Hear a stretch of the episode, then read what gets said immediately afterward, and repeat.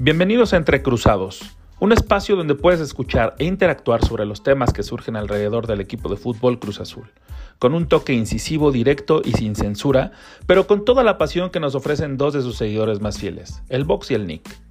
Deportes, música, series, película y grandes recomendaciones aquí en Entre Cruzados. Bienvenidos y comenzamos.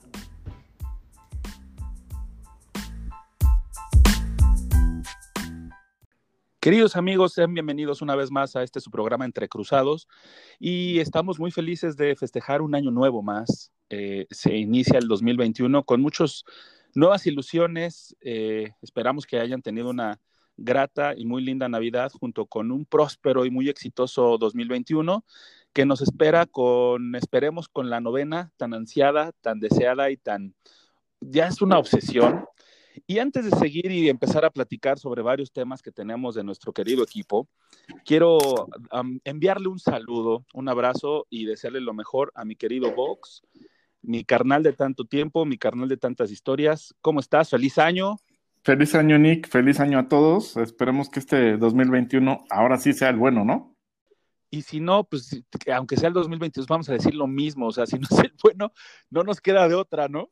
Sí, de eso vivimos los, los seguidores de Cruz Azul, de la esperanza, y pues siempre vamos a, esperar que cada torneo sea el bueno, ¿no?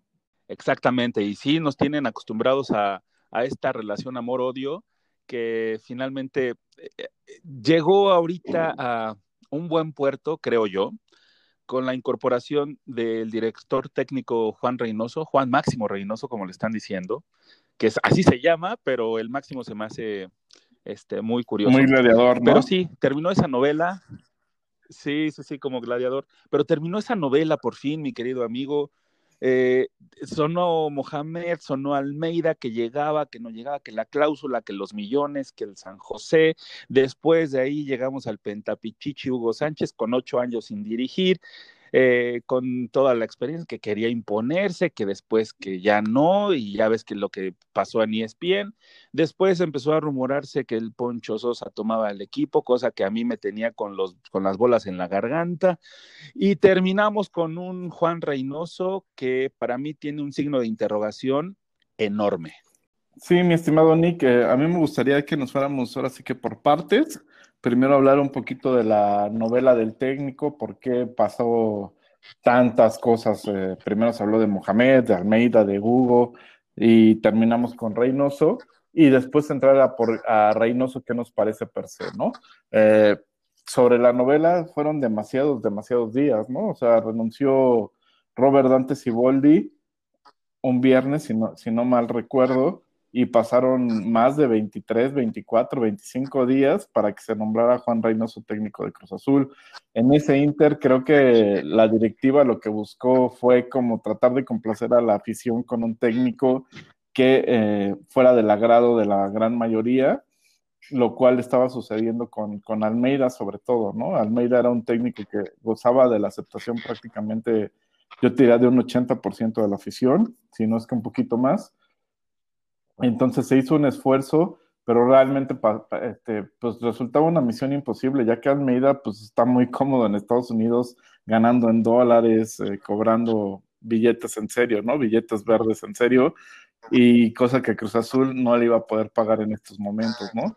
Después creo que con Hugo fue prácticamente el mismo tema, o sea, se le acercaron, eh, lo sondearon y cuando vieron cuánto cobraba, pues dijeron, no me alcanza, ¿no? no me alcanza y ya no pudieron hacer mucho por, por tener a Hugo. Y después, pues tal cual así, ¿quién es el que está al alcance de nosotros y puede ser eh, bueno para la afición?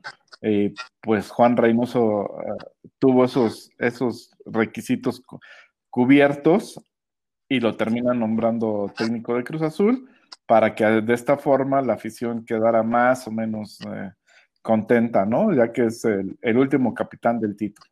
Y es como ese estandarte de éxito de, una eh, generación de éxito que, tú, que, ganó en el 97, en aquel invierno 97.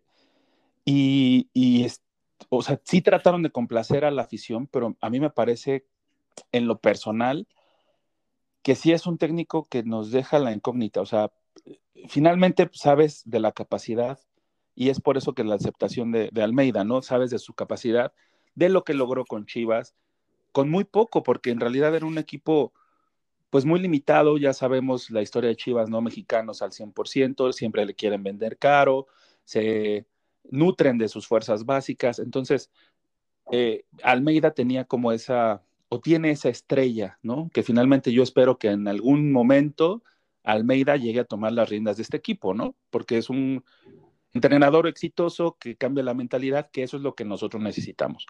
Después Hugo Sánchez, que también me parece un tipo con una gran mentalidad y una gran fortaleza eh, moral, ¿no? Para decir, yo vengo, ya sabes, ¿no? Que es este Ego Sánchez, y finalmente, pues eso es lo que andamos, eh, de eso andamos demasiado. Y luego eh, sonaba por ahí entre Hugo Sánchez y, Reynoso, sonó Poncho Sosa, que es el compadre de Ordiales, ¿no? Y que, qué bueno que no, no, no dio, porque a mí me parece que sí hay como director, directores técnicos, ya lo mencionamos, pero directores técnicos que son para equipos chicos y no todos funcionan para los equipos grandes, ¿no? El peso de un club grande mediáticamente como Cruz Azul me parece que es complicado para cualquiera y no todos cumplen con esos requisitos. Ojalá y deseo de todo corazón que Reynoso me calle el hocico, pero a mí me parece que Reynoso no es un técnico como para un equipo grande. Sí, definitivamente hoy día no lo es, es un volado, aunque tampoco me parece una mala apuesta del todo, ¿no? Eh, si es de técnico la mitad de lo que fue como jugador, podemos tener algunas esperanzas, ¿no? Eh, cosas que, se saben de Reynoso es que triunfó como técnico ya en, el Perú. En México fue su primera incursión con el Puebla. Había estado, si no mal recuerdo, dirigiendo al Cruz Azul Hidalgo en alguna ocasión, porque era como un plan irlo llevando y, este, darle en algún momento la oportunidad, oportunidad que nunca llegó en, en los tiempos de Billy Álvarez pero creo que es un, es un volado, o sea, eso es la realidad, es un volado y Cruz Azul no está para volados, ¿no? En eso sí coincidimos. Se necesitaba un técnico de mucho mayor peso y un proyecto, ¿no? Un proyecto que parece, parece que con este Álvaro Dávila puede, puede llegar, puede que no, pero se va a estar haciendo un, un intento de, de proyecto por fin es, este semestre yo lo veo como que, bueno, vamos a tratar de rescatar lo que se pueda y por ahí, eh, otra vez, eh, al ser un volado, pues puede haber alguna oportunidad ahí para Reynoso de hacer algo importante. Y como bien dice, a mí más que eh, un proyecto que sí es necesario en cualquier institución deportiva, y es más, en cualquier aspecto de la vida es necesario tener un proyecto. Cruz Azul no lo tenía, andaba como a la deriva, ¿no? Bien lo dices. Pero también me parece que algo que mencionó ayer este, Álvaro Dávila fue que él vino a poner orden en Cruz Azul porque sí necesitan como un poquito de disciplina. Y eso me gusta. Eso me gusta escucharlo del, presidente ejecutivo, que es la primera vez que tenemos a, un personaje en ese puesto porque no existía, ¿no? y, y ya, ¿no? Entonces, me parece que la gestión no lo hizo del todo un equipo mediano como Narcas Morelia, ahora este, mudados a Mazatlán, no lo hizo tan mal porque sí posicionó y logró hacer algunas cosas ahí interesantes, pero insisto, también es un equipo chico. Entonces veamos cómo se desarrolla, hay que darle el beneficio de la duda, pero si era necesario contar con una figura como como un presidente que le ayude a Ordiales a tomar las decisiones y que no esté solo, ¿no? Además, eh, por ahí se rumoraba que los contadores y abogados eran los que tomaban las decisiones en el equipo, entonces lo notamos, lo notamos y lo, lo sufrimos siempre en este Cruz Azul, que es como, que supera mucho más allá la ficción de lo que sucede en el equipo, ¿no? O sea, yo me acuerdo de, Club de Cuervos y digo, estoy viendo a mi Cruz Azul, cabrón. Entonces, este, sí somos una broma de equipo. La verdad, espero que eso, esa percepción cambie y que volvamos a retomar eh, la percepción que teníamos, como por ejemplo en aquella Libertadores del 2001, que, que cancha en la que se paraba Cruz Azul, cancha que imponía. Yo es lo que quisiera que se retomara junto con el proyecto y junto con la disciplina que Álvaro Dávila le puede dar. Sí, este totalmente coincidimos. Eh, algo de lo muy rescatable creo que es justo la, la elección de este puesto, ¿no? No de, no de la persona, la persona nos va a tener que demostrar cosas, etcétera, eh, pero el puesto era indispensable, ¿no? Y el puesto, pues por lo menos se dieron cuenta que hacía falta y ya se puso. Eso creo que es un paso adelante y que habla bien al final del día de, de Velázquez y Marín, ¿no? O sea, darse cuenta de sus debilidades y tratar de corregirlas. Ese es un punto. La, la, la, el otro punto es, pues al final si es alguien que sabe que sabe del medio, ¿no? ¿no? No voy a entrar en discusión si sabe de fútbol o no sabe de fútbol, claro. pero estuvo 22 años a cargo de un equipo, ¿no? No cualquiera dura 22 años en su chamba, ¿no? Algo tuvo que haber hecho bien para durar tanto tiempo en un mismo puesto.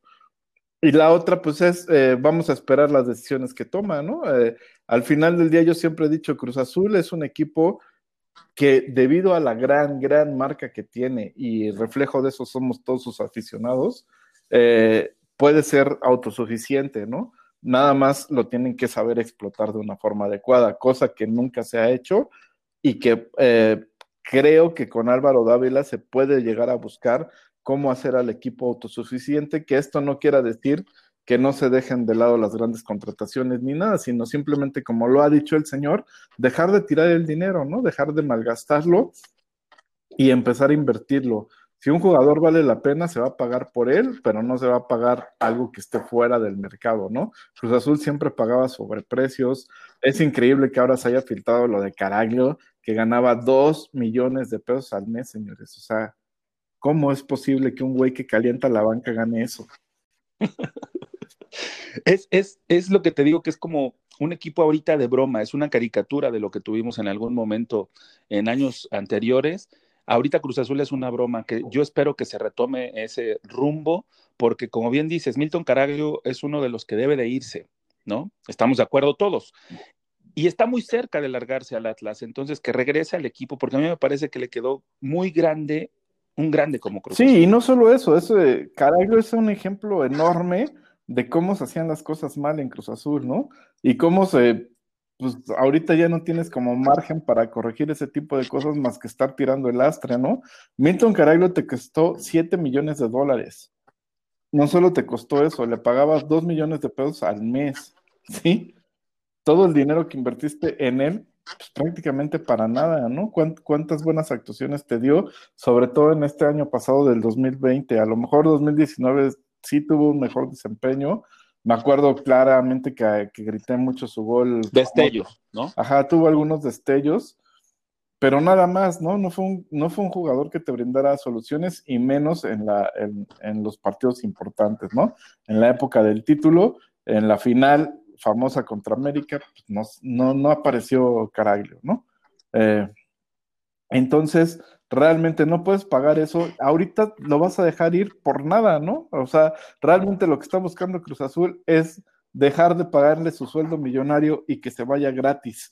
Y eso es lo que va a pasar eh, con el Atlas, ¿no? El Atlas lo va a tomar, le va a pagar mucho menos, porque se los juro que se va a pagar, si le paga la mitad de lo que le pagaba Cruz Azul, le va a ir bien, pero Caraglio está pensando a largo plazo y hace bien, ¿no? Caraglio dice, bueno, que me paguen un millón al mes, pero que en lugar de jugar solo seis meses, que es lo que me quedan de contrato con Cruz Azul, pueda firmar un contrato a dos años y entonces ya vale la pena, ¿no? El negocio. Eh, eso es lo que yo Sí, su tranquilidad. Exactamente, yo creo que está pensando en eso y Cruz Azul pues simplemente tiene que aprender la lección, uno, de no puede estar pagando jugadores de 7 millones de dólares que nada más van a ser intrascendentes y dos, no les puedes estar pagando sueldos tan altos, ¿no? Entonces, eso creo que Álvaro Dávila sí puede meter eh, en cintura esos temas, ¿no? Después, si vamos a tener contrataciones bombas o no, yo le dejaría de decir bombas a un jugador que te va a costar 10 o 20 millones de dólares. Eso no lo vamos a ver. Pero sí podemos traer muy buenos jugadores a un precio razonable. Les voy a poner un ejemplo muy rápido. ¿Saben cuánto costó Guiñac Tigres? ¿Sabes cuánto costó? No Cero sé. peso. ¿Sabes que Tigres me vale dos quesos? El mejor jugador de la liga de los últimos tiempos, lo cual es indiscutible, André Pierre Guignac, le costó cero pesos a Tigres porque lo agarró cuando terminó contrato y no le tuvo que pagar nada a nadie. Seguramente le paga un sueldazo, ¿no? Pero tienes ese margen para pagarle un sueldazo cuando no te cuesta nada por traerlo. Entonces, esa es una, una decisión inteligente que hace eh, presidentes de clubes, ¿no? Eso es lo que debemos. Y sabemos perfectamente, digo, y sabemos perfectamente que eh, eh, los piporros llevan años con un proyecto deportivo que se ha reflejado en tantos campeonatos en su vitrina. Así es, porque sí puedes traer jugadores y puedes traer bombas, pero que no te cuesten 20 millones de dólares, ¿no? O sea, los últimos refuerzos de Cruz Azul de la época de Peláez, pues sabemos que ascendieron casi a 100 millones de dólares, ¿no? Entonces, ese tipo de gastos sí ya no lo vamos a ver en Cruz Azul y creo que además es algo positivo, ¿sí? Eh, eso no quiere decir que no podamos traer buenos jugadores, ese es mi punto de vista y creo que eh, se tiene que empezar a reflejar ya, casi casi desde los jugadores que van a traer este torneo, que espero que sean dos o tres. Esperemos que, nos vaya bien con este nuevo proyecto que va iniciando, está apenas dando sus primeros pasos de lo que va del 20. Es más, ni siquiera sus primeros. El día de ayer anunciaron a Álvaro Dávila, entonces vamos a, esperar, tenemos que darles ese beneficio de la duda, porque si aguantamos a tantos técnicos durante tanto tiempo, este, y es más, hasta Sergio, bueno, lo aguantamos, que no aguantemos a Reynoso y que no aguantemos a Álvaro Dávila, ¿no? Junto con también la noticia que se generó de que Joaquín Moreno se fue al Cruz Azul Hidalgo. No sé si sea bueno, sea benéfico. A mí me parece que es una sana decisión de que ya el cuerpo técnico tenga a alguien más como auxiliar, porque Joaquín Moreno no sabemos si es gente de Billy, no sabemos si también perjudicó al equipo, no sabemos muchas cosas, pero sí creo que un refresh en ese puesto en el cuerpo directivo completo de Juan Reynoso. Digo, está el Conejo Pérez, pero Conejo tiene muy pocos años en comparación de Joaquín Moreno, que tiene mucho tiempo y es una persona muy longeva, y entonces eh, en la institución, entonces sí me parece que ese refresh, ese darle la vuelta a, a alguien y mandarlo y darle importancia, ¿no? Porque lo estás preparando para que en un futuro tome las riendas del Cruz Azul, me parece que es este, sano para cualquiera de las partes, junto con Borja, que también fue la primera baja oficial, que como bien lo mencionabas hace rato del tema Caraglio, Borja fue otro que nada más vino pues a pasearse literalmente, porque no le dieron oportunidades, porque no jugó, porque este, no lo querían los técnicos, por algo será, ¿no? Finalmente no, si tú traes a alguien es para reforzar al equipo, para meterlo, para que te haga la, la, diferencia. Y probablemente los técnicos anteriores que tuvieron a Borja en la plantilla no vieron esa diferencia para un extranjero, que eso es lo que se tiene que buscar cuando buscas a alguien de fuera, ¿no? Junto con Poli Montoya, que regresan a Cruz Azul, que a mí me parece que Montoya sí lo podemos hacer como una hoja de papel que ya no te sirve y lo tiramos a la basura. Es más regalado que con dos este, pulparindos, si quieren, se los, se los doy ahí al Mazatlán, ese güey sí queda ahí, perfecto. Y, este, y Paul Fernández me parece que sí puede ser una gran incorporación, un gran regreso, porque tiene, tiene clase, tiene fútbol en los pies ese muchacho, lo demostró en Boca Juniors y bien puede mostrar y, explotarlo muchísimo más Reynoso en este equipo que a falta de incorporaciones y altas piezas bomba, Paul Fernández te puede fichaje bomba, ¿no? Lo pongo entre comillas porque no tuvo la oportunidad que han tenido otros jugadores en Cruz Azul. Sí, totalmente de acuerdo. Esperemos que se le dé la oportunidad y que pueda brillar. Eh, como dices, concuerdo, es un, un, perfil muy técnico y en ese sentido puede llenar el ojo a Reynoso, ¿no?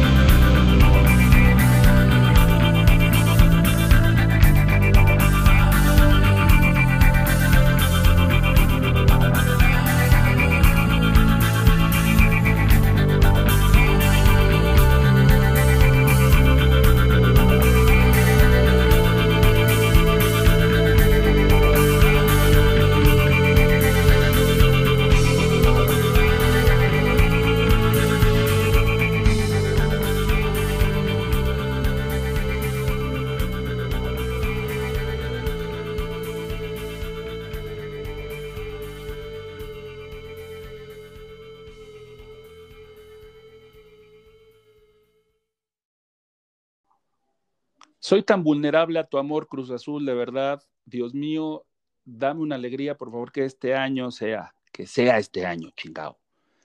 Y bueno, estamos en la segunda sección, mi querido Vox, donde yo te quiero preguntar, para ti, para ti, en tu percepción y tu sentimiento azul, ¿qué podemos esperar de un técnico como Reynoso? Yo creo que podemos esperar muchas sorpresas, sorpresas positivas, creo yo.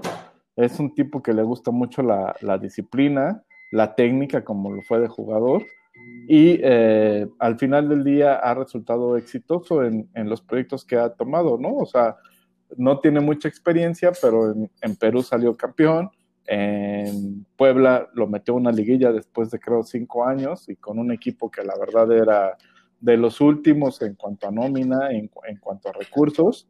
Y no es que lo haya hecho jugar bien, pero lo hizo competitivo, ¿no? Recordemos incluso que fue el único que le pudo ganar a, León, ¿no? En la liguilla. Entonces, eh, pues tiene lo suyo como técnico Reynoso, ¿no? Otra vez, para mí no era el técnico ideal en estos momentos, dado que se necesitaba ya un técnico con mucha más prosapia, con mucha más trayectoria, pero es una apuesta que creo que puede funcionar al final del día. Yo la verdad te voy a, te voy a ser bien honesto. ¿Quién ve, quién diablos ve o quién conoce del fútbol peruano?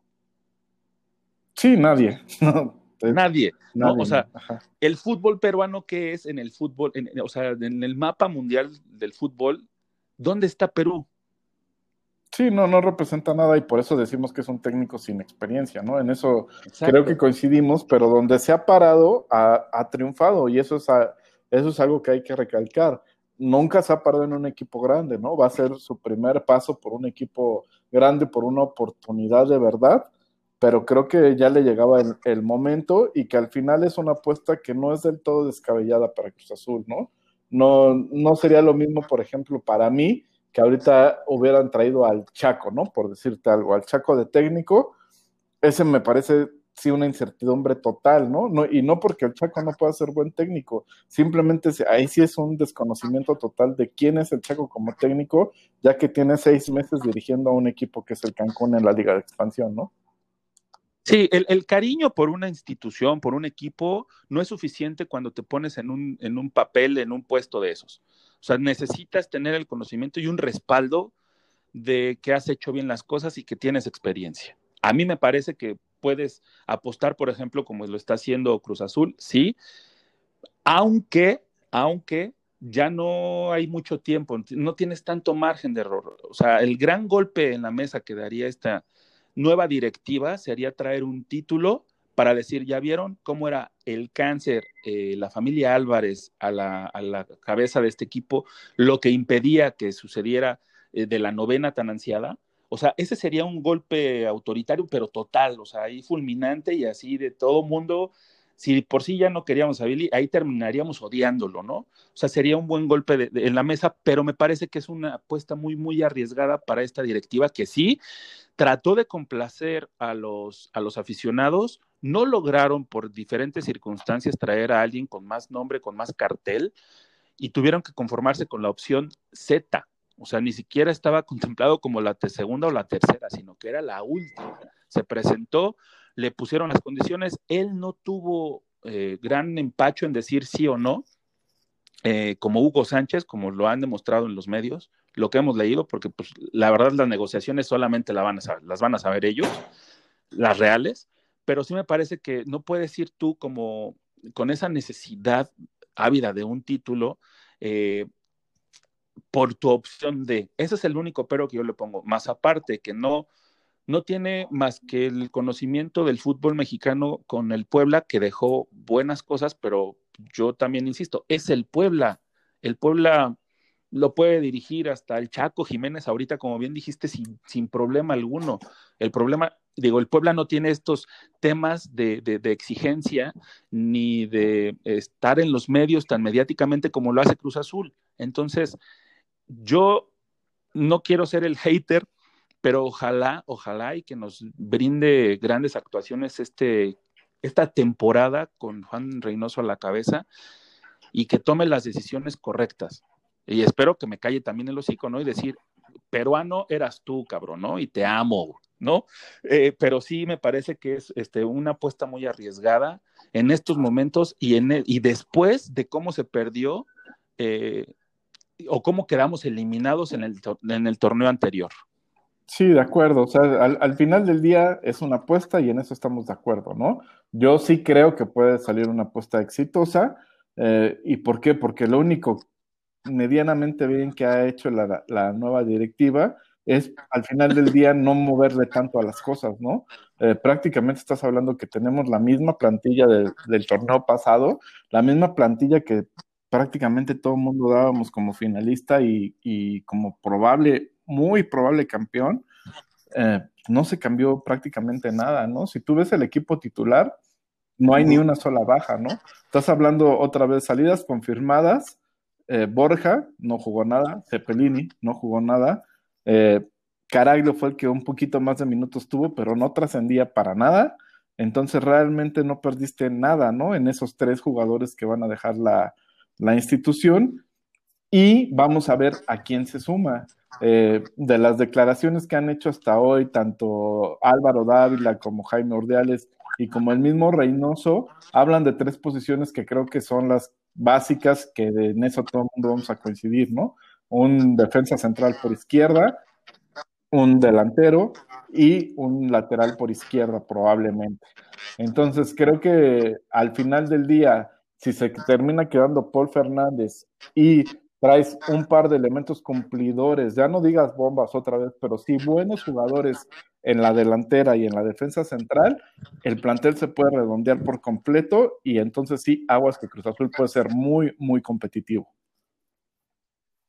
Qué bueno que mencionas que no hay bajas tan interesantes en el once titular. A mí sí me parece que deberían de haber más. No solo si Boldi tuvo que haberse ido, sino algunos elementos más, ¿no? Porque están la afición, si querían darle gusto a la afición y no pudieron con el técnico, me parece que tendrían que hacerlo con los jugadores que el público o que la afición pedimos que se vaya. Por ejemplo, está el Cata Domínguez, que me parece que es un histórico, sí, pero su, tiempo ya se cumplió en Cruz Azul. Está el, eh, el eh, Jesús Corona, que me parece que es un gran arquero, nadie lo, nadie lo pone en duda, pero me parece que ya también cumplió su ciclo en Cruz Azul. Entonces, si dieran de baja esos dos jugadores y otro que está así como en la tablita, porque todo el año pasado se la pasó en la maca, ¿no? Es Elías Hernández, que tienen otra oportunidad en Cruz Azul, los tres, sin haber demostrado mucho. Cata Domínguez fue titular, sí. Eh, Jesús Corona fue titular, sí. Pero me parece que ya los, también los ciclos se cumplen y deberían de, de cumplirse de manera elegante, ¿no? O sea, que se vayan bien, que se vayan este, obviamente hay uno más odiado que otro, ¿no? Por el tema de que se, sí, sí, se vendieron o no se vendieron. El último gol de Pumas no se me quita de la cabeza cómo bien la puede alcanzar el Cata y ni siquiera hace el intento por brincar. Entonces, por eso mismo, yo no sé si es también el sentir de muchos aficionados, pero para mí, en ese sentido, el Cata ya no debería de tener alguna oportunidad, por mínima, es más, ni siquiera en el Cruz Azul Hidalgo, de quedarse en la institución. O sea, para mí tendría que salir ya si es que la directiva quisiera darnos este, como ese gusto, ¿no? Pero creo que, como bien dices, no se van a ir. Finalmente, espero que, que también le den más tiempo a los jóvenes para empezar a moldear este proyecto que se llama Álvaro Dávila Reynoso, ¿no?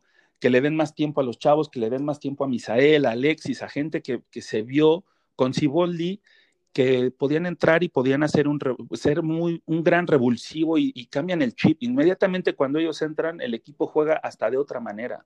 Entonces, si Misael, que es el que más, más oportunidades ha tenido y más se ha mostrado y más quiere y, es como el jugador diferente, porque Alexis es cumplidor, sí, pero no marca esa diferencia como lo hace Misael, ¿no? Que gambetea, que, que trata de buscar, que siempre es incisivo, y se nota desde que el momento en que entra y se puede acompañar con alguien, me parece que tendría que darle más oportunidad a, esos, a ese tipo de jugadores y buscar de ese perfil, ¿no? Porque yo me acuerdo que eh, Tecillo con León también marcó mucha diferencia y antes quién era Tecillo, ¿no? Por ejemplo.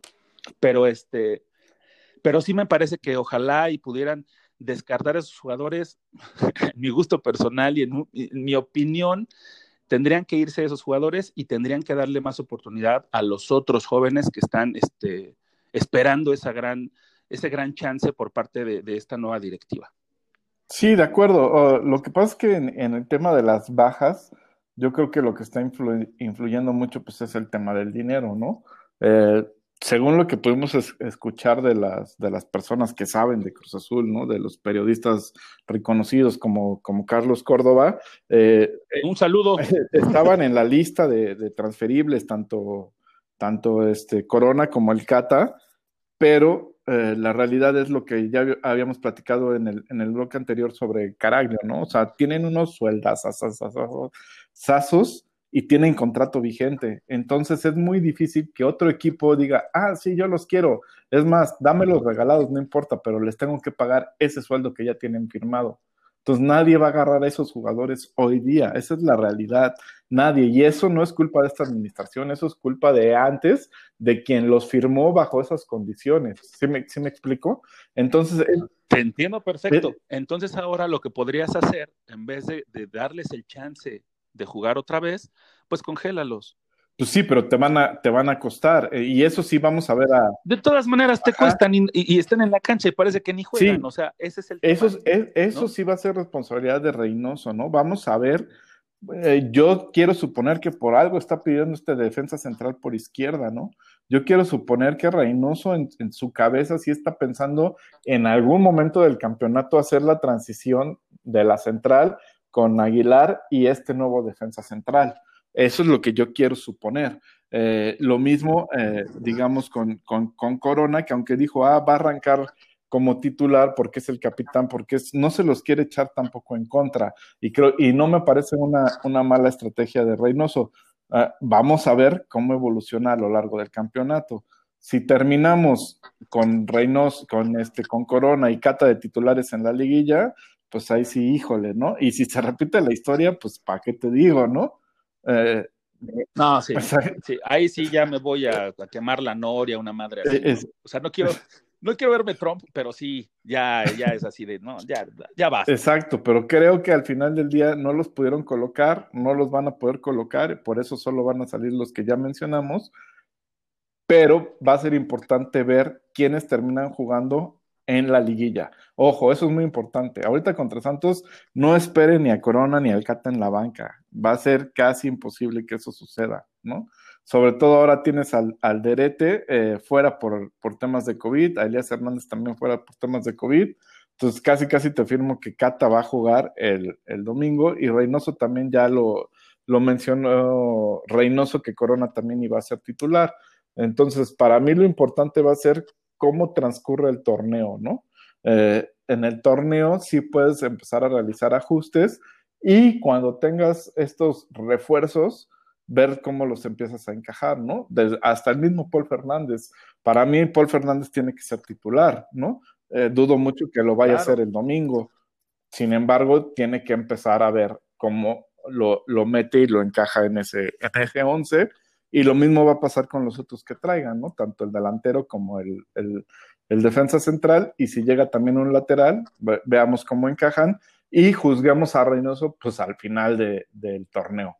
Porque ahorita es muy difícil decir, y menos con un partido, ¿no? Eh, yo sí creo que no esperen una alineación con el Cata fuera, con Corona fuera. Es más, eh, va a jugar prácticamente igual que lo que hizo Siboldi, ¿no? Mi duda es si va a salir con, perdón, con el 4-4-2. ¿Todo bien? ¿Todo bien? Sí. Mi, duda es si va a salir con el 4-4-2 o, 4-3-3, pero al final va a salir con una formación de las que empleó Siboldi, con un parado táctico igualito a los que empleó Siboldi. O sea, es decir, ahorita Reynoso no le va a mover nada, porque aparte tiene trabajando desde el lunes, ¿no? O sea, es nada. Ay, mi Cruz Azul, de nuevo Toledo jugando en Ciudad de México, en serio. Pero en fin, para mí sí, este, yo sí voy a ser un crítico muy severo porque me parece que no es la opción. No tendría por qué ser la opción. Reynoso tendrían que haber. Eh, eh, también es el problema de que no estaba alguien como Álvaro Dávila, ¿no? Que podía arreglar ese tema, esos temas mucho más sencillo. Tampoco entiendo que haya llegado el presidente después que el, este, director técnico, si se supone que el presidente tendría que decidirlo con el director deportivo. Entonces, ya no sé también, aparte, quién tiene más poder, si Álvaro Dávila o este, o Ordiales. Entonces, es ahí un tema complicado. Los ajustes se están haciendo, sí hay que esperar mucho, pero ya no estamos como para esperar tanto. ¿Me explico? Por eso es que digo ¿no? Que Yokozuna tiene la boca llena de razón. Sí sabes quién es Yokozuna. Sí, claro, es este gran, gran dúo, ¿no? Pues son un dúo de los hermanos, eh, se me fue el apellido, pero tocan muy bien la guitarra los dos, ¿no? Toca la batería, son guitarra y batería nada más lo que van a escuchar, y la canción se llama No mames que todavía sigues aquí, Cata, Corona y todos esos güeyes que no funcionaron y que no han funcionado, no mamen que todavía siguen aquí, Vamos con esta gran rola de Yokozuna del 2008, no, del 2000 me parece, no, del 2008, ¿no?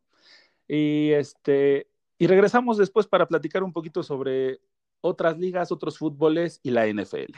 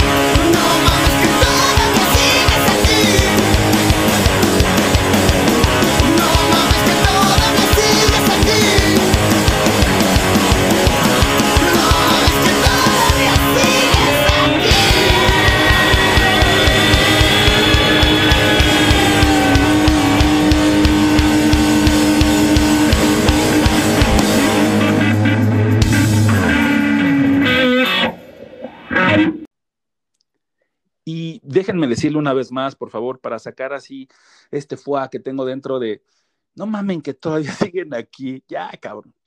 aplicamos el, meme, ¿no, mijo? De, ya, sí, sí, ya, ya, ¿no? y, esperemos que ahora sí, por fin, al final de temporada los veamos por lo menos calentando banca, ¿no? O sea, es el, el menor de los lugares que se, que se merecen tanto Corona como el Cata, ¿no? Entonces, entre otros jugadores, ¿no? Porque también yo incluyo ahí un poquito a Elías Hernández, que se le dio mucho chance, se le dio mucho hilo y nomás no lo aprovechó. Entonces, no mamen que todavía siguen aquí. Gracias, Yokozuna, lo expresaste claramente. Un beso hasta, hasta donde estén, que ya no existe ese grupo, pero que tienen proyectos muy interesantes. Y hablemos un poquito, ¿qué te parece del regreso de Villaluz? Sí, sí.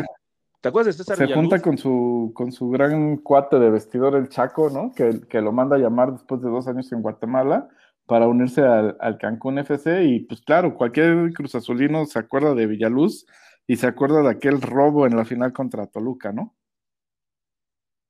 Sí, que era eh, penal clarísimo de aquí, se veía de aquí hasta la muralla china. Es más, la muralla china y ese penal se veían desde la luna. Penal y expulsión y cárcel, cabrón, ¿no? O sea, eran las tres cosas. Porque, porque desde ese momento este, Villaluz dejó de ser el, eh, ese gran jugador que, que, que estaba destinado a ser y después de ahí se le vino la noche porque Cruz Azul no lo dejaba salir y todo eso, que de verdad nos, a mí en lo personal, no sé si a ti, mi querido Vox, me da un gusto enorme que Villaluz retome su carrera en México, porque pues el fútbol en Guatemala es como el de Perú, ¿no? O sea, no existe. Entonces, este, Cruz, este Cancún FC me parece que es una gran oportunidad para él, ojalá la, aproveche. Digo, ya pasaron sus mejores años, pero la calidad siempre se tiene y eso esperemos. Yo ya soy aficionado al, Cancún FC, hay varios azules, ¿no? Por ahí. Y, este, y si se suma a Villaluz, que se le tiene una estima bastante grande, pues todavía. Sí, es el Desechos Cruz Azul FC, ¿no? El Cancún. ya está, y hasta en, el, hasta en el cuerpo técnico creo que está este Vela, ¿no? Creo que falló justo el penal ahí contra, contra Toluca. Ay, desechos fútbol. Sí, sí, sí, este, ahí también está, está el Josgar, ¿no? También no, Allison, ¿no? Allison, no sé Allison, perdón, sí es cierto, Josgar creo que estaba en el Necaxa. Sí, creo según yo ya se retiró Josgar, ahora sí por fin, después de tantos años ya. Ay, bendito Dios. Ya era hora, Josgar, te insistías mucho. no, yo, eh, de verdad, ojalá y le deseamos todo el éxito al, al Cancún, junto con Villaluz, que la rompa y que demuestre lo que no se pudo demostrar en aquel, aquella historia tan, tan dramática como siempre, como todas las historias de Cruz Azul en las eh, recientes finales. Y hablemos de la liga. ¿Qué te parece, mi querido Vox? Sí. La liga española que tiene al Atleti de Madrid en primer lugar, pero pero ¿dónde está el Barcelona? Mira, el Barcelona ya está repuntando por fin, ya alcanzó la tercera posición, ya está en puestos de Champions y creo que se viene un, cierre interesante. Muchos por ahí ya han muerto al Barcelona, pensaban que solo la liga se iba a, dividir entre el Atlético y el Real Madrid y yo creo que todavía queda mucha, mucha cuerda, ¿no? Eh, pues simplemente el Atlético tiene que tres partidos pendientes y aunque está dos puntos arriba del Madrid, eh, tiene que jugar con el mismo Madrid, tiene que jugar con el Barcelona y ahí puede perder algunos puntos importantes. Creo que Liga todavía va a haber. No, y va a ser un agarronazo del Atlético contra los otros dos, porque sí se están peleando los puntos como si fueran oro, ¿no? Este, eh, que me da muchísimo gusto que el Barcelona demuestre lo que está, lo que mostró un poquito en la Champions. Digo, la Champions tampoco no va bien, ¿no? Porque perdió su último partido que tenía que ganar como local contra la Juventus. Eh, esperemos que, le, sorteemos excelente el, trabuco que se llama Paris Saint-Germain, pero este, la liga era un tema, una asignatura pendiente con Coman y con sus pupilos, y ya lo está demostrando, ya está regresando, está en el tercer puesto un poquito arriba de la Real Sociedad, que va en cuarto con 30 puntos, ¿no? Pero tiene un partido pendiente el Barcelona junto con el Real Madrid y el Atlético con los tres partidos que dices que tiene pendientes. Se puede ir si es que gana los tres, cosa que veo muy complicada, pero se pone interesante, ¿no? Y en esta jornada 18 de 38, o sea, todavía le queda mucha cuerda, como bien dices. Eh, el Atlético va contra el Atlético de Bilbao, el Osasuna contra el Real Madrid, que ahí me parece que pues, el Osasuna discúlpenme, pero pues ahí sí no creo que tenga mucho chance, muchas probabilidades de ganarle a un equipo como el Madrid. El Granada contra el Barcelona también me parece que el Barcelona tendría que llevarse los tres puntos sin ningún problema. Y el Sevilla va a visitar a la Real Sociedad y el Valladolid contra el Valencia, que esos son como los partidos más interesantes y que eh, están peleando los de arriba. Sí, de acuerdo. Eh, una de las cosas que nada más quisiera resaltar antes de pasar a otro tema y dejar la liga atrás es pues el renacimiento, vamos a llamarlo así, de, de Leonel Messi, ¿no? O sea, Messi ya se metió de goleador, Messi está empezando a jugar bien, empezó a encontrar una sociedad muy buena ahí con Pedri, entonces eh, todo indica que el Barcelona viene en sus mejores momentos. Vamos a ver si le alcanza, como bien dijiste, para vencer al Paris Saint-Germain en primera instancia en los octavos de final de la Champions League. Y es que cuando no estás a gusto en un lugar, pues se nota y tú lo, lo demuestras, ¿no? Lo, lo, transpiras. Y Messi ya no estaba a gusto y está como que retomando ese placer, ese gusto de, de, de poder tocar el balón en ese equipo y sentir otra vez los colores. Esto, eso está, es una gran noticia porque incluso fue este, no considerado en el once ideal del 2020. Obviamente no podía ser considerado porque tenía un nivel como de cualquier jugador regular y él es un un jugador que brilla con luz propia. ¿Y qué te parece, mi querido Vox, si ahora hablamos, dijo, le de un tema medio espinoso, porque la NFL es un tema triste ya para nosotros. O sea, vamos a hablar de, la NFL porque hay partidos muy interesantes, pero ya no con la misma pasión. Pues sí, nuestros equipos quedaron fuera, eh, sobre todo, eh, digo, de Dallas ya se esperaba desde que perdió a Prescott y pues San Francisco también tuvo una temporada para el olvido, ¿no? O sea, de los pocos eh, contendientes de Super Bowl que al próximo eh, torneo quedan fuera de, de playoff. Que quedan fuera y que quedan fuera, quedaron fuera desde hace como tres, este, tres fechas. Entonces, eh, Sí, fue una, es, ni, no es ni la sombra de lo que hizo los 49 la temporada pasada, llegando al Super Bowl contra los jefes de Kansas City que traen a un Mahomes y que todavía hoy por hoy son los favoritos para llevarse esa copa y ese reconocimiento de campeón. Así es, como bien dices, los Chiefs y los Packers del lado de la Nacional son los equipos que les tocó descansar en este nuevo formato de la NFL, donde hay tres juegos de comodín en cada conferencia el único que descansa ya es el mejor sembrado de la conferencia, que en este caso, eh, siendo redundantes, fueron los, los Chiefs de la, del lado de la americana y los Packers del lado de la nacional. Y se vienen duelos muy interesantes que podemos ir repasando. Bills contra Colts. ¿A quién ves favorito? Yo voy con Bills. Eh, la Bills Mafia creo que puede dar mucha lucha. Es más, creo que le puede dar lucha a, a los Chiefs inclusive, ¿no? Pero vamos a ver qué pasa. Eh, Seahawks Rams. Híjole, a los Ahí Seahawks. concordamos que creo que Seahawks va a despachar a Rams, sobre todo si no cuentan con Jared Goff los Rams en su quarterback. Eh, en tercera, Washington contra Buccaneers. No soy, soy cero Brady, pero me parece que los Bucaneros han demostrado muchísimas más cosas que. Eh, sí, totalmente de acuerdo. Este, el punto fuerte de Washington es su defensiva. Entonces, a menos de que limiten a Brady a menos de 20 puntos, no tienen oportunidad contra ellos. Cosa que me daría mucho gusto, ¿eh? Igual a mí, pero no creo que suceda. El cuarto enfrentamiento, Santos contra Osos de Chicago. Ay, ahí sí está. Yo creo que Concuerdo también contigo, Santos. Eh, Santos puede ser también de las grandes sorpresas de la Nacional. Yo creo que ellos van a disputar la final de conferencia contra los Packers. El quinto partido, Steelers contra Browns. Yo creo que Rotlisberger. Sí, eh, de creer, yo también creo que Steelers, aunque ahí, como bien dices, me encantaría, me fascinaría que ganaran los Cafés de Cleveland. Ojalá que por lo menos den un partido decente y sea un, partido interesante. Sabes, eh, retomando un poquito el tema, y ya es una broma nada más, es una estupidez que voy a decir, pero los Browns son como el fútbol de Perú y de Guatemala, güey. sí. Pero bueno. Este, y el, último partido, es Titanes contra Ravens. ¿Quién es tu favorito? Titanes contra Ravens. Yo creo que ese, pues, los Yo voy con Titanes, ¿no? Este, este, Henry me parece su corredor, es una bestia. Eh, lo demostraron el año pasado llegando a la final de conferencia con los Chiefs y no creo que se vayan tan fácilmente en esta ronda. Creo que sí pasan a la siguiente. Pero de que van a estar buenos, por ejemplo, el de Seahawks Rams, me parece que es un partido que no hay que perder. Sí, a, mí también el de Steelers Browns, de, verdad, con todo y la tradición perdedora de los Browns, creo que va a ser un juego que le va a sacar canas a los fans de los Steelers, ¿no? Eh, muy probablemente terminen ganando, pero no va a ser nada fácil. Y otro que también veo muy, muy parejo es el de Titans contra Ravens, pero ya sabemos que aquí es impredecible. Digo, si hay muchos favoritos, como ahorita lo mencionamos, ¿no? Coincidimos en, en, casi todos menos en dos, nada más, fíjate. Sí. O sea, coincidimos en cuatro y en dos no. Entonces, hay como que muchos favoritos que regularmente siempre pasan, pero eso no quita que, puedan dar una sorpresa a los otros equipos que no son. Sí, de acuerdo, totalmente. Eh, todos los duelos se ven bastante parejos. Como dijiste, eh, a lo mejor los únicos más disparejones es el de Bucaneros contra Washington, del lado de Bucaneros, y el de Santos contra Osos, del lado de Santos. De ahí en fuera, los demás juegos creo que van a estar muy, muy parejos.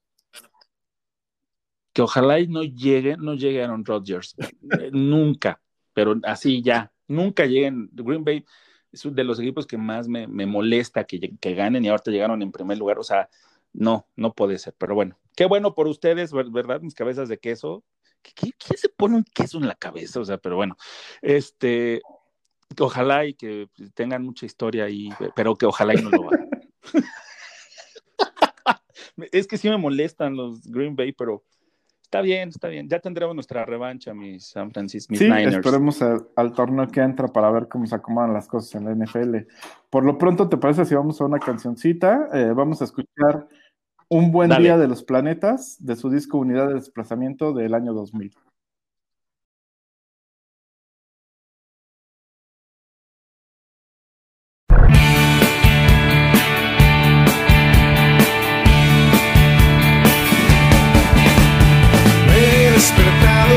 canciones que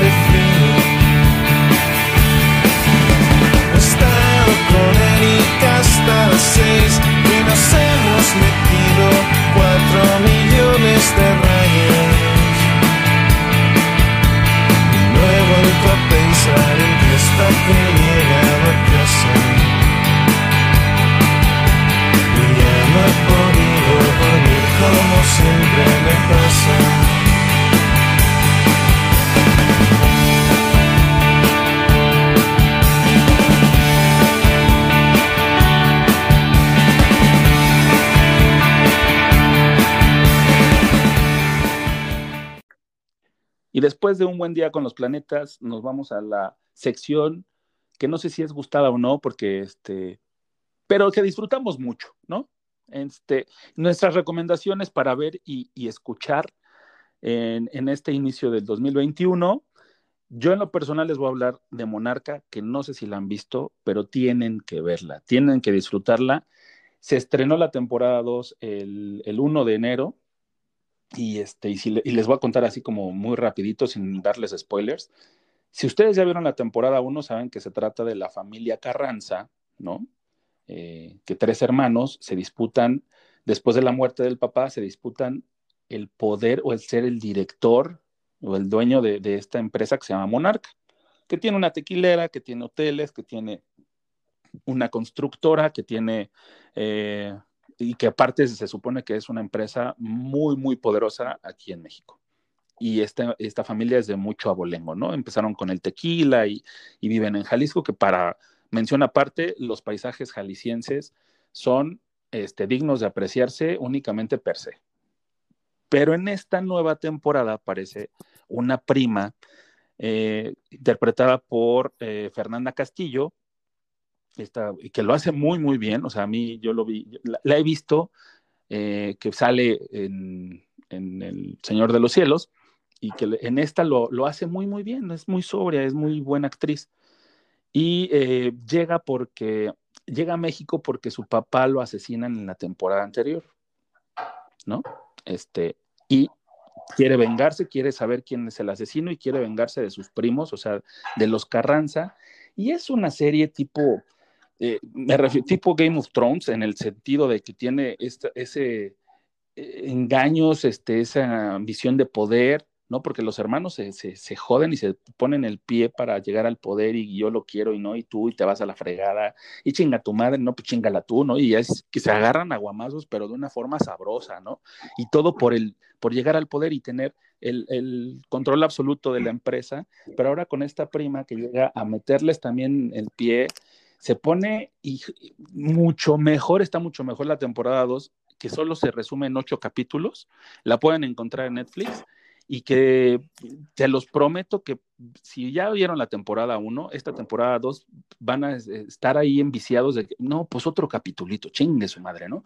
Y le van a dar al otro y termina el segundo y dice, pues ya el tercero, pues ya estoy aquí, ¿no? Y así se la van a aventar porque es este, enviciante, está súper bien producida, eh, está muy bien hecha y las actuaciones, a mí en lo personal, la actuación de Juan Manuel Bernal es, es para aplaudirle de pie de verdad. Es, está cabrón ese. No, no la he visto, pero ya me dieron ganas con todo lo que nos estás contando. Entonces, ya la pongo en mi lista de deseos desde ahora.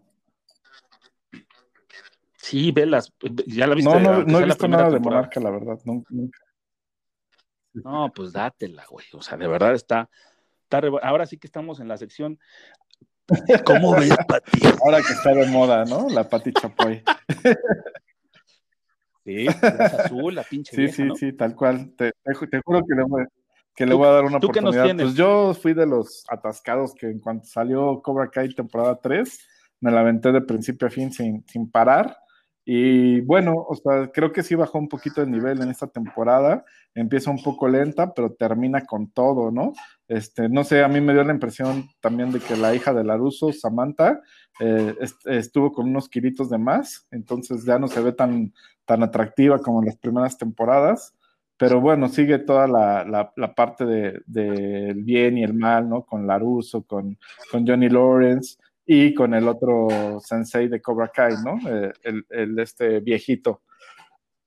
Ajá, exactamente. Entonces, eh, se desarrolla muy bien. La verdad no les quiero dar como tantos spoilers. Simplemente den, denle oportunidad a terminarla para opinar, porque sí empieza lenta, pero mejora muchísimo hacia el final. Y la aparición que ya es de todos sabidas de esta, de esta Ali, ¿no? De Elizabeth Sue, que pues todos la recordamos como la pareja de Laruso en, Karate Kid 1 y que es la que causa los conflictos entre Johnny Lawrence y, Daniel, ¿no? Sí, y, la verdad sí es muy lenta, digo, hay que decir la, neta, pero al final sí, ya los últimos dos capítulos es cuando se pone bien y llegas al final y dices, chingada madre, o sea, pudieron haber hecho todo esto toda la temporada y se esperaron a los dos capítulos, que míseros. Pero este, pero sí, eh, a mí me parece, como lo comentamos antes, que es como una temporada de Sí, te dejan totalmente picado para lo que, viene. Esperemos que lo que viene no tarde tanto tiempo, ¿no? Porque también creo que puede perder ahí emotividad, eh, dado que eh, Cobra Kai levantó muchísima ámpula cuando pasó a, a Netflix. Todo el mundo empezó a ver la temporada 1, la 2, y todo el mundo quedó al pendiente de la 3 y la 3 creo que no cumple tanto con las expectativas, aunque el final sí, o sea, ahí sí concuerdo. Los últimos dos o tres capítulos ya te tienen al borde de, las emociones, pero te quedas con ganas de qué va a pasar, ¿no? Ya.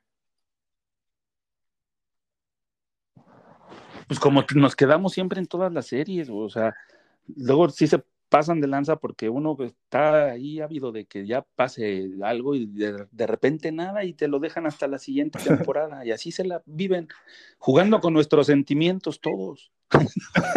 Pinche cruzas. Ah, no, ¿verdad? Suele pasar. Oye, y hablando un poquito de, música, eh, se viene un streaming de, un cantante que o, bien lo odias o, o, lo amas, ¿no? Que es Enrique Bumburi el próximo 23 de enero, eh, con motivo de su eh, lanzamiento de su último disco que se llama Curso de Levitación Intensivo, va a tener este streaming que va a ser transmitido a todo el mundo. Lo puedes, puedes adquirir los boletos si entras a la página oficial de Enrique Bumburi en el Facebook incluso te da la liga para que puedas comprar tu boleto. Y me parece interesante este ejercicio de Enrique Bumburi porque va a ser el único streaming que va a ser eh, o el, único que yo tengo ahorita en el radar, ¿no? Ojalá y se sumen más artistas a, a este concepto del streaming y, este, y que nos den más posibilidades de los que todavía estamos en confinamiento para divertirnos, ¿no? Pero Enrique Bumburi lo va a hacer, me parece un gran ejercicio a ver si saca rolas eh, viejas con arreglos nuevos y, este, y pues a ver qué tal. Él tiene rolas muy interesantes de solista, no son muchas las que a mí en lo personal me atrapan, pero tiene unas que si digo, si hubiera muerto ahí en ese momento, sería una leyenda. En sí, como bien dices, es un tipo que, que causa divisionismo, algo raro en estos tiempos ¿no? Muy, muy raro. Pero bueno, a, mí también la verdad que, yo no soy de las personas que ni está de un lado ni del otro con Bumburi, ¿no? Ni, soy su fan, pero tampoco lo odio. Algunas canciones buenas, pero hasta ahí. No, nunca me ha atrapado del, todo, ¿no? Y. Sí, pero tiene Con la mayoría sí, sí polariza, ¿no? O sea, esos algo inevitable. Tengo muchos conocidos que lo aman y también muchos conocidos que lo odian, ¿no? Sí, pues es que también es, medio mamucas, hay que decirlo. Pero bueno, eso no le quita y no demerita lo que ha dado a la música en España y en Latinoamérica. Y otro, y, hoy estamos de manteles largos porque se celebraría o celebraría nuestro querido David Bowie sus 74 años, ¿no? Eh, después de de tantas y tantas historias. Mañana, el 10 de enero cumple cuatro años de fallecido, ya cuatro años de, de Blackstar incluso, ¿no? De su álbum póstumo. Y es, yo creo que una de las figuras e íconos pop más grandes. Sí, sin duda, ¿no? Una gran influencia musical para, pues prácticamente cualquiera que se dedique a este negocio de la, de la música y que ha dejado su huella en varias generaciones, ¿no? Porque estamos hablando tal vez que sus mejores momentos los vivieron prácticamente pues una generación arriba de nosotros. A nosotros ya nos tocó como el Bowie ya más leyenda, eh, inclusive más experimental. Y pues ahora los chavitos cuando descubren a, a Bowie también se quedan como, wow, ¿realmente existe esa música? Sí, es que finalmente es un extraterrestre que cayó a la Tierra, ¿no? Y, esa leyenda te la contaban cuando conociste a Bowie, que como bien mencionas, nosotros cuando lo conocimos ya era Bowie, ¿no? Ya era ese David Bowie, ese gran artista que, yo la verdad sí me, lamento mucho no haber podido ir a, su concierto que ofreció aquí en México, a, su, alguna de sus presentaciones, pero me parece un artista extraordinario que va más allá del tiempo, ¿no? Y se nota, se nota y sigue tan vigente con todas sus rolas y todo su legado musical que lo podemos disfrutar en cualquier momento. Para el que no lo ha es hora de, de, entrarle, ¿no? O sea, todo, que para el que no lo ha escuchado es hora de entrarle, ¿no? O sea, no se van a arrepentir de, de, escuchar a David Bowie. Seguramente ahí está una lista de imprescindibles o de éxitos en, en las plataformas de Spotify y demás. Entonces, dense, ¿no? Dense. Sí, dénselo. Y con, y con singular alegría, o sea, no sean eh, temerosos. Ah, denle play y van a ver que se van a viajar de aquí hasta, hasta donde lleguen, hasta donde quieran llegar. Y mi querido Vox, cuéntanos qué hay de Gambetita. Pues mira, seguimos eh, creciendo un poquito en gambetita.com. Eh, ahora estamos muy enfocados a lo que es el programa de a nivel de cancha celeste que está pasando todos los lunes a las 8 pm por el Facebook Live, tanto de Gambetita como el de Carlos Córdoba, y que pueden ver sus repeticiones también en gambetita.com. Entonces, eh, este programa cada vez le estamos metiendo más producción. Próximamente vamos a traer invitados, así que les digo que no se lo pierdan, por favor, todos los lunes, 8 pm. Y, y recuerden y es que está buenísimo el programa, déjame mencionarlo, que es buenísimo el programa porque Carlos Córdoba es de los pocos, o, de, yo creo que es contados con los dos dedos, ¿no? De los eh, reporteros que dicen siempre la verdad sobre temas. Eh, sí, exactamente. O sea, si ustedes se conectan a un programa para ver humo, aquí no va a ser, ¿no? Aquí no van a ver nada de humo, ninguna, nada de mentiras, nada de chismes, nada de noticias inventadas, eh, todo afianzado en la verdad. Ese es el símbolo de Carlos Córdoba y es lo que tratamos de meter en, a nivel de cancha celeste. Y recuerden también que tenemos este mismo programa sin tanta producción después de cada uno de los partidos de Cruz Azul. Entonces el domingo vamos a tener también transmisión después del partido de Santos para analizar qué es lo que sucedió en dicho partido. Buenísimo, así que gambetita.com y si tú no tienes tu playera para estrenar, sería un buen regalo como pues de, de, digo, de Reyes, igual y ya no aplica, pero de Año Nuevo, ¿no? Una playerita nueva de Cruz Azul, la azul, la, la, la, de local, que es una belleza de playera y la pueden encontrar a un gran precio.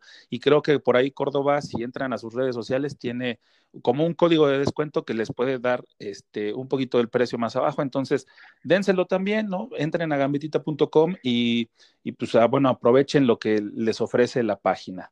Y pues nos vamos, mi querido Vox. Este, qué, qué lindo retomar este proyecto, qué lindo eh, empezar este año con, con, grandes noticias, con este, el, el, hígado entripado, ¿no?